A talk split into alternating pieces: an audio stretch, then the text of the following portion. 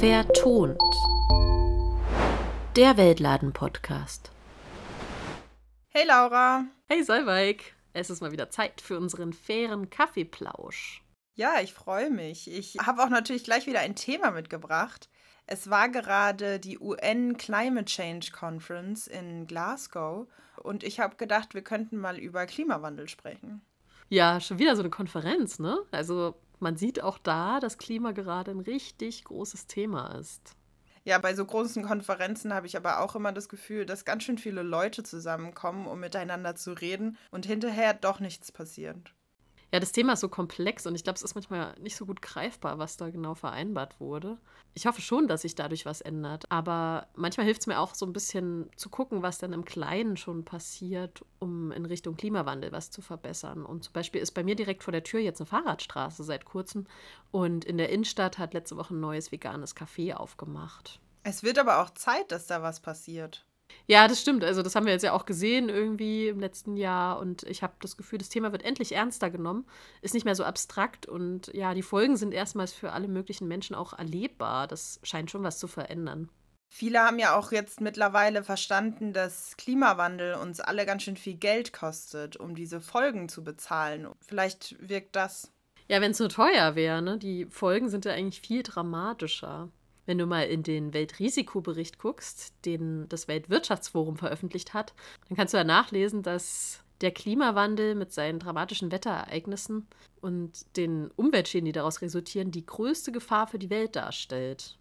Ja, die Folgen sind wirklich dramatisch und vielfältig. Also da gibt es natürlich sowas wie Dürren, Starkregen und Überschwemmungen, aber auch, dass die Artenvielfalt bedroht wird von Pflanzen und Tieren, die immer weiter aussterben. Und letztendlich hat es natürlich auch Auswirkungen auf die Menschen, die an bestimmten Orten leben und kann eine Fluchtursache sein. Oder auch die Ursache, dass es Kriege gibt, zum Beispiel durch Wasserknappheit, wenn nicht mehr genug für alle da ist. Und letztendlich führt das auch zu steigenden Lebensmittelpreisen. Und das sind nur ein paar der Probleme, die der Klimawandel so mit sich bringt. Ich gebe auch zu, dass mir persönlich der Klimawandel Angst macht. Oft wirkt es so, als wären die Herausforderungen und Probleme riesig und wir eigentlich schon viel zu spät dran. Ja, ich kenne das Gefühl sehr gut, dass man manchmal denkt, Mensch, ich kann eigentlich gar nicht genug tun, um das irgendwie noch zu stoppen. Aber genau deshalb finde ich es so beeindruckend, dass viele Menschen jeden Tag dafür kämpfen, dass die Sache endlich ernst genommen wird. Stimmt, vor allen Dingen junge Menschen. Fridays for Future und Extinction Rebellion sind ja eigentlich auch super junge Bewegungen ja, da sieht man, dass es halt ein totales Zukunftsthema ist. Und deshalb setzen sich so viele junge Leute dafür ein, weil gerade die natürlich wollen, dass sie noch lange was von dieser Welt haben und eine lebenswerte Zukunft vor sich haben. Aber auch eigentlich alle anderen geht das irgendwie ans, wenn man mal überlegt, gibt es eigentlich niemanden, den das Thema nichts angeht. Wahrscheinlich ist es auch besser, wenn man sich nicht davor fürchtet, so wie ich, sondern lieber sich gemeinsam mit anderen engagiert, um etwas besser zu machen macht wahrscheinlich auch ein bisschen mehr Spaß. Ja, auch im Kleinen, ne? Also wenn irgendjemand mitmacht bei einer kleinen Sache, wo du mal was ausprobierst, dann macht es auch schon mehr Spaß. Also ich glaube, du hast recht. Aber auch so eine Konferenz wie die COP ist wichtig, um weiter Druck zu machen und auch Staaten dazu zu bringen, konkret was zu ändern, weil so ganz alleine schaffen wir es auch nicht ohne die Politik. Vielleicht können wir aber noch mal einen Schritt zurückgehen und du kannst mir erklären, was mit Klimawandel gemeint ist. Ja, was ist der Klimawandel? Es gibt ja immer wieder Leute, die sagen, den Klimawandel, den gibt es gar nicht, weil man dann doch mal einen kälteren Sommer hat und so weiter. Aber Klimawandel bedeutet, dass sich das Klima auf der Erde längerfristig abkühlt oder erwärmt. Da geht es nicht nur um einen Sommer oder einen Winter. Und die meisten Forscher sind sich hier einig und können sich da auf ganz viele Studien berufen, die zeigen, dass der Trend in den letzten Jahrzehnten deutlich nach oben geht auf der Erde. Und sie sind sich auch einig, dass der Mensch Hauptverursacher ist, denn das Klima hat sich noch nie so schnell erwärmt wie seit der industriellen Revolution. Und schuld daran ist der Treibhauseffekt. Stimmt, das haben wir schon in der Schule gelernt, dieser Treibhauseffekt. Das ist, weil wir Menschen so viel CO2 produzieren und dadurch erwärmt sich die Erde immer schneller. Genau, das liegt an Energiequellen wie Erdöl oder Kohle, die wir nutzen, aber auch daran, dass wir die Wälder abholzen, die das noch irgendwie kompensieren können eigentlich. Daran, dass wir Sachen industriell herstellen, dass wir industriell Landwirtschaft betreiben mit Massentierhaltung, aber auch daran, wie wir uns fortbewegen am Verkehr. Und die Folgen davon hast du mir vorhin schon erklärt. Extreme Wetterlagen, Dürre und Überschwemmung und dadurch auch keine Ernte und Aussterben von Tierarten und Lebensräumen. Auch für uns Menschen. Du sagst es und ja, wenn man drüber nachdenkt, dann ist es wirklich ganz schön gruselig. Und trotzdem gibt es jetzt schon Menschen, die den Klimawandel noch viel deutlicher spüren als wir beide. Und da sind wir bei einem ganz wichtigen Thema, nämlich dem Thema Klimagerechtigkeit. Und was es damit auf sich hat, das erklärt uns am besten Felix, unser Geschichtenerzähler. We want climate justice. When do we want it? Now. Das ist der Schlachtruf bei den aktuell immer wieder stattfindenden Klimastreiks von Fridays for Future. Aber was bedeutet das eigentlich? Climate Justice, Klimagerechtigkeit. Bei Klimagerechtigkeit geht es um die Komponente der sozialen Gerechtigkeit beim Klimawandel. Denn es ist so, seit der Industrialisierung stößt der globale Norden immer mehr CO2 aus. Das ging über Jahrzehnte hinweg so einfach, weil die boomende Wirtschaft es möglich gemacht hat. Aber jetzt tragen wir die Folgen in Form eines Klimawandels. Doch wer trägt eigentlich die meisten dieser Folgen? Das ist eine Komponente des Klimawandels, die ungerecht ist. Die meisten Folgen spüren nämlich auch jetzt schon die Menschen im globalen Süden. Also nicht die Menschen, die schon seit so langer Zeit dafür sorgen, dass wir jetzt in einer Klimakrise stecken, sondern unterschiedliche Bevölkerungsgruppen, die meist ohne Klimawandel auch schon am Existenzminimum leben. Der Klimawandel verschärft dann noch diese Situation. Zum Beispiel durch die erhöhten Meeresspiegel und das Überfluten von Lebensräumen. Oder aber auch durch das Ausbleiben von Ernten und dadurch ganz allgemein der Lebensmittelversorgung durch Dürren oder Starkregen. Der Klimawandel ist also für Menschen, die am wenigsten zu ihm beigetragen haben, am deutlichsten spürbar. Das ist doch unfair, oder? Noch dazu kommt, dass in Zukunft die größten Verursacher der Klimakrise die meisten Ressourcen haben werden, um sich gegen eben jene Krise abzusichern. Zum Beispiel durch den Bau von Dämmen. Die Kluft zwischen den VerursacherInnen und den am meisten Betroffenen wird also auch in Zukunft immer größer werden. Bei dem Thema Klimagerechtigkeit wird versucht, eine Brücke zwischen den sozialen und den ökologischen Themen zu schlagen denn es greift deutlich zu kurz, nur Klimaschutz zu fordern. Was wir brauchen, ist Klimagerechtigkeit. Klimagerechtigkeit benennt dabei die große gemeinsame Verantwortung, die wir für den Klimaschutz haben. Und die besondere Verantwortung der VerursacherInnen im globalen Norden, entstandene Schäden wieder gut zu machen und neue Schäden zu verhindern. Um das Ganze etwas zu veranschaulichen, möchte ich von einem Beispiel aus der Geschichte berichten. In den 1960ern setzten sich weiße AmerikanerInnen gegen den Bau von Chemiekonzernen und Kraftwerken in ihrer eigenen unmittelbaren Nachbarschaft ein, um gegen die Luftverschmutzung zu kämpfen. Das Ergebnis? Die Kraftwerke wurden stattdessen in die Nähe von Vierteln von ärmeren Bevölkerungsschichten verlegt, in denen vor allem Hispanics, AfroamerikanerInnen und Native Americans wohnten. Diese nahmen das nicht hin, sondern brachten den Vorwurf des Umweltrassismus vor und forderten Umweltgerechtigkeit. Als in den 1980ern erstmals das Thema Klimawandel aufkam, dauerte es nicht lange, bis die Forderung nach Umweltgerechtigkeit auch auf die Klimabewegung überschwappte. So entstand die Forderung nach Klimagerechtigkeit. Das Verständnis, das dahinter steht, lautet auch, Klimaschutz muss vor unserer eigenen Haustür anfangen und darf nicht in andere Gebiete oder Länder verlagert werden, nur weil es dort unter Umständen günstiger ist. Wir haben eine gemeinsame Verantwortung für unseren Planeten. Der Begriff Klimagerechtigkeit trägt viel Kraft in sich, weil er die Trennung zwischen sozialen und ökologischen Bewegungen aufhebt. AktivistInnen, die sich für scheinbar unterschiedliche Themen wie Frieden, Menschenrechte oder Umwelt einsetzen, vereinen sich hinter der Forderung nach Klimagerechtigkeit. Sie fordern gemeinsam einen Klimaschutz, der nicht zulasten derer geht, die sowieso schon die größeren Auswirkungen zu spüren bekommen. Stattdessen soll Klimaschutz gerecht sein. Die Forderungen, die in Zusammenhang mit der Klimagerechtigkeit stehen, umfassen laut der Organisation Degrowth folgende Inhalte. Erstens den Verzicht auf fossile Brennstoffe und stattdessen den Ausbau sicherer, sauberer, erneuerbarer Energien. Zweitens die Bezahlung von sogenannten Klimaschulden an den globalen Süden. Drittens, eine Ressourcenschonung, bei der auch die Menschenrechte, insbesondere die Rechte indigener Völker, bewahrt werden. Viertens, eine drastische Reduktion des Massenkonsums in Industrie- und Schwellenländern. Wir sollten weniger neu kaufen, mehr reparieren, mehr teilen und tauschen. Fünftens, eine nachhaltige, kleinbäuerliche Landwirtschaft. Sechstens, ein Ende des kapitalistischen Wirtschaftssystems und ein Umbau zu einer Gemeinwohlökonomie für alle. Hm. Ich hoffe, ich konnte euch ein wenig das Konzept der Klimagerechtigkeit näher bringen.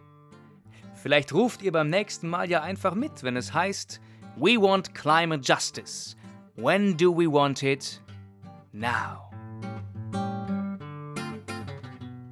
Danke, Felix, mal wieder für diese super Erklärung. Klimagerechtigkeit ist natürlich ein wichtiger Aspekt, denn wir hier im globalen Norden stoßen natürlich deutlich mehr CO2 aus. Ja, das ist auf jeden Fall Fakt. Und trotzdem kann der Klimawandel nicht allein dadurch gestoppt werden, dass wir weniger CO2 ausstoßen. Wir müssen auch im ganz Großen nachhaltig umdenken, insgesamt. Absolut. Bei dem Thema Gerechtigkeit denke ich natürlich auch direkt an Fairness. Also Laura, was hat es mit dem fairen Handel zu tun? Ja, es passt natürlich auch wieder zu unserem fairen Kaffeeklatsch heute. Und ich konnte mit Anna vom Fairhandelsunternehmen El Puente sprechen und sie fragen, was der faire Handel denn im Bereich Klimaschutz so zu bieten hat. Klimagerechtigkeit und fairer Handel sind definitiv zwei Themenkomplexe, die ganz eng zusammengehören.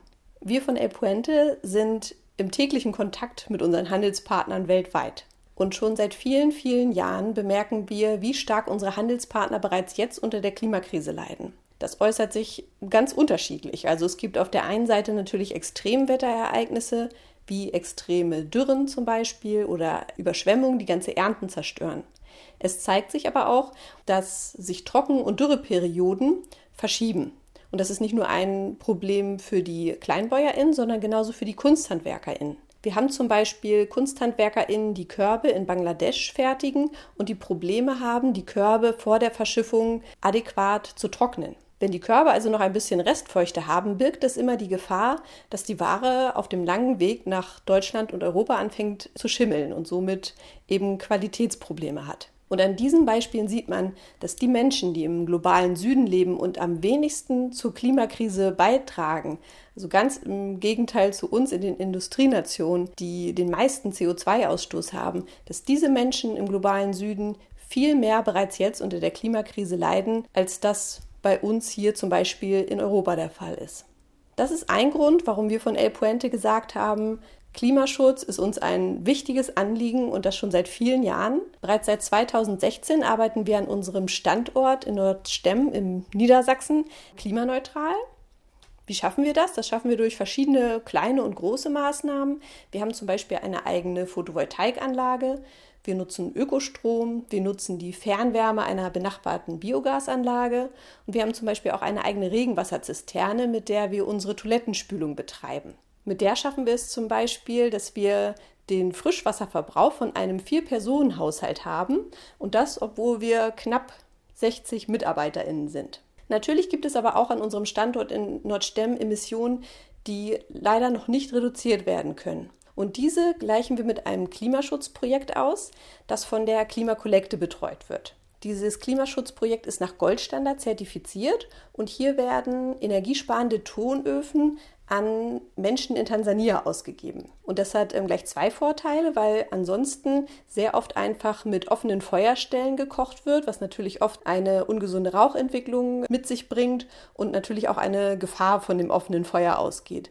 Das heißt also, diese Tonöfen reduzieren einmal die Gesundheitsgefahr der Familien vor Ort und sind gleichzeitig eben energiesparend. Das war uns aber nicht genug. Wir haben tatsächlich geschafft, in diesem Jahr ein, ja, ein tolles Herzensprojekt umzusetzen. Und zwar ist ab diesem Jahr unser gesamtes Kaffeesortiment klimaneutral. Da sind wir sehr stolz drauf, denn das Ganze reicht vom Anbau über den Transport an Land, den Seetransport, die Röstung bis hin zum Versand der Kundinnen. Alles, die gesamte Lieferkette ist klimaneutral. Das war ein ganz spannender Prozess. Natürlich war das auch anstrengend und viel Arbeit, das Ganze zu berechnen. Aber wir haben auch spannende Erkenntnisse davon gewonnen. Zum Beispiel sieht man, dass der Anbau von Kaffee im fairen Handel per se schon mal sehr klimaschonend ist. Denn die meisten Kaffees werden in Mischkulturen angebaut, sie werden von Hand gepflegt, sie werden von Hand geerntet und auch oft in Handarbeit weiterverarbeitet. Die restlichen Emissionen, die wir hier entlang der Lieferkette nicht vermeiden können, die gleichen wir auch aus mit einem Klimaschutzprojekt, in dem Fall in Ruanda, wo auch Tonöfen an Familien ausgegeben werden und gleichzeitig noch Wasserfilter. Und ja, wir sind wirklich ziemlich stolz darauf und froh darüber, dass dieses Produkt nun auch klimaneutral ist und damit nicht nur das Label fair, sondern eben auch klimaneutral trägt. Und ich glaube, das ist ein toller Erfolg und auch ein erster Schritt allerdings erst in Richtung gänzliche Klimaneutralität. Irgendwie gut zu wissen, dass mit dem fairen Handel schon eine Menge für Klimagerechtigkeit getan wird. Das finde ich auch. Aber es ist auch total wichtig, denn gerade KleinbäuerInnen im globalen Süden sind überproportional oft von Armut und Hunger betroffen, die durch den Klimawandel entstehen und verursachen ihn viel weniger als wir. Der Meinung ist auch PJ Chakochan, der ist der Direktor von der Indian Organic Farmers Producer Company Limited in Indien. So the climate change is not der Klimawandel wird nicht von den Bauern verursacht. Das ist meine Meinung. Alle konzentrieren sich auf das Problem, uh, aber nicht auf die Ursache. Wir müssen uns auf die Ursache konzentrieren und diese dann beseitigen. We have to focus the reason, then we have to eliminate that reason. Wir befinden uns meines Erachtens momentan in einer historischen Situation. Der Klimawandel ist Realität.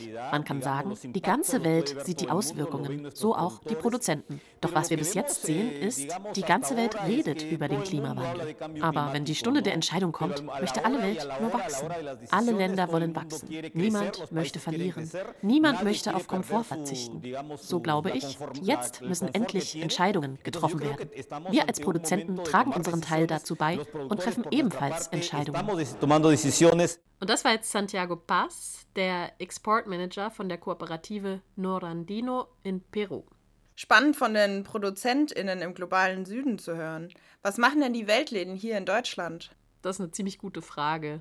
Der Umweltschutz und damit auch der Klimaschutz war bei den Weltläden tatsächlich schon immer sehr wichtig. Denn es geht dabei ja auch um Fairness und Verantwortung. Die Weltläden haben da auch ein Statement erarbeitet mit vier Grundpunkten zu diesem Thema. Erstmal erkennen die Weltläden an, dass die Länder des Nordens eine besondere Verantwortung tragen für den Klimawandel und fordern deshalb von Politik und Wirtschaft mehr Klimagerechtigkeit ein. Außerdem sind sie der Meinung, dass die Schritte, die es dafür bis jetzt gab, noch lange nicht ausreichen, um die ambitionierten Ziele zu erreichen. Sie unterstützen deshalb Forderungen, dass die Maßnahmen zum Schutz des Klimas noch strenger werden. Ja, das klingt doch schon voll gut. Finde ich auch. Und der faire Handel ergreift dann auch weitere Maßnahmen, um möglichst klimaschonend zu wirtschaften und ProduzentInnen im globalen Süden bei der Anpassung zu helfen an die Folgen des Klimawandels. Die meisten Lebensmittel in Weltläden stammen ja sowieso aus kleinbäuerlicher und ökologischer Produktion und wurden deshalb klimaschonend hergestellt. Und insgesamt sind Weltläden ja auch Orte des Wandels. Wir haben ja schon über das Thema sozialökologische Transformation gesprochen und da tragen eben Weltläden aktiv zum Klimaschutz bei, zum Beispiel indem sie informieren zum Thema Klimaschutz durch Bildungsarbeit und Informationsveranstaltungen, aber auch indem sie zum Beispiel selbst Ökostrom nutzen und Waren verkaufen, die eben klimaschonend hergestellt worden sind. Mich beruhigt es zu wissen, dass sich die Weltläden da schon Gedanken zugemacht haben und strategische Überlegungen getroffen haben. Und es ist auch gut zu wissen, dass die Kooperativen vor Ort bereits aktiv einen großen Beitrag zum Klimaschutz leisten. Am Ende des Tages geht es doch aber wahrscheinlich wieder darum, unseren Konsum zu hinterfragen, oder? Da hast du recht. Ein Ziel des fairen Handels ist ja auch, dass es eben auch darum geht, nicht nur am Wachstum orientiert zu sein und am schnellen Gewinn, sondern auch zu hinterfragen, ob man wirklich immer mehr importieren muss, immer mehr produzieren und wenn man importieren muss, ob das auch wirklich bio und fair gehandelt ist. Wichtig ist da zum Beispiel, dass es trotz Klimaschäden faire Preise gibt für die ProduzentInnen aus dem globalen Süden. Können denn faire Produkte überhaupt klimafreundlich sein? Weil sie kommen ja schon meistens von ziemlich weit her hier nach Deutschland. Das ist tatsächlich so eine Sache, finde ich. Da habe ich auch schon viel drüber nachgedacht. Wenn man im Weltladen ist, kommen ja wirklich fast alle Produkte von sehr weit her. Aber die meisten kann man bei uns auch gar nicht herstellen. So zum Beispiel Lebensmittel wie Kaffee wächst bei uns einfach nicht. Das heißt, bei manchen Produkten wird es immer lange Transportwege geben. Aber genau deshalb ist es auch so wichtig, sich diese Transportwege anzuschauen. Wir haben ja auch mal bei Fairtund mit Jens gesprochen von Kaffee Cavallo, der es wichtig findet, dass Kaffee zum Beispiel nach Deutschland gesegelt wird, weil das klimafreundlicher ist. Es gibt auf jeden Fall im fairen Handel schon ganz viele Lösungen, um dem Klimawandel vor Ort in den Herstellungsländern zu begegnen. So zum Beispiel Schulung und Kooperation, aber auch das, der Anbau von widerstandsfähigeren Sorten und vielfältigeren Sorten, um da so eine Mischkultur zu fördern. Insgesamt geht es dabei auch um Klimaschutz entlang der ganzen Lieferkette. Und ganz wichtig ist dabei, dass die HandelspartnerInnen vor Ort sich wirklich aktiv einbringen können. Das ist ja schon eine ganze Menge. Es gibt aber bestimmt auch noch was, was ich persönlich im Alltag machen kann. Ja, da hast du natürlich recht und es gibt total viele Ansätze. Wenn du dich erinnerst, wir haben zum Beispiel mal mit Ronja Morgenthaler vom Konzeptwerk Neue Ökonomie bei Fairtun gesprochen und sie hat das Thema Postwachstum angebracht. Da kannst du dich ja auch nochmal informieren.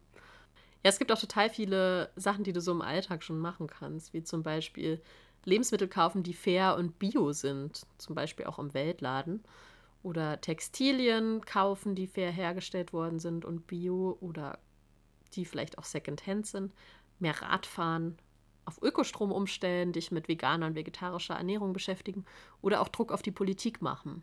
Also es gibt total viele Sachen und man muss auch nicht alles sofort komplett umstellen. Aber ich finde, dass es total Spaß macht, sich dabei mit Leuten zusammenzutun, wenn man mal was Neues ausprobieren möchte. Und wenn du rausfinden willst, was besonders gut zu dir passt, weil vielleicht passt auch nicht alles davon zu dir, guck doch mal nach unter handabdruck.eu. Und zu dem Thema konnte ich auch noch mit Lena von German Watch sprechen. German Watch, das ist ein Verein, der sich für globale Gerechtigkeit und den Erhalt von Lebensgrundlagen einsetzt. Wenn es um positive Handlungsempfehlungen auf individueller Ebene geht, ist ja oft vom ökologischen und sozialen Fußabdruck die Rede. Also davon, was wir Negatives auf der Erde hinterlassen.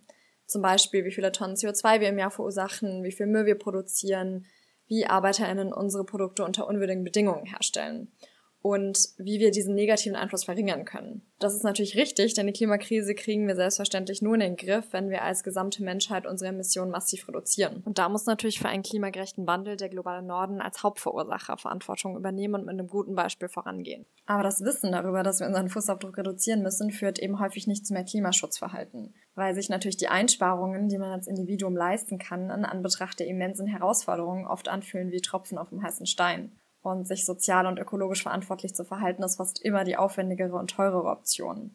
Das heißt, die strukturellen Rahmenbedingungen machen es einem als Individuum sehr schwer, sich klimafreundlich zu verhalten, wenn zum Beispiel Zugfahren deutlich teurer ist als Fliegen oder man für Hafermilch Aufpreis bezahlen muss. Deshalb argumentieren wir bei Germanwatch, dass wir nicht nur darauf fokussieren sollten, unseren ökologischen Fußabdruck zu verringern, sondern in erster Linie darauf, unseren Handabdruck zu vergrößern.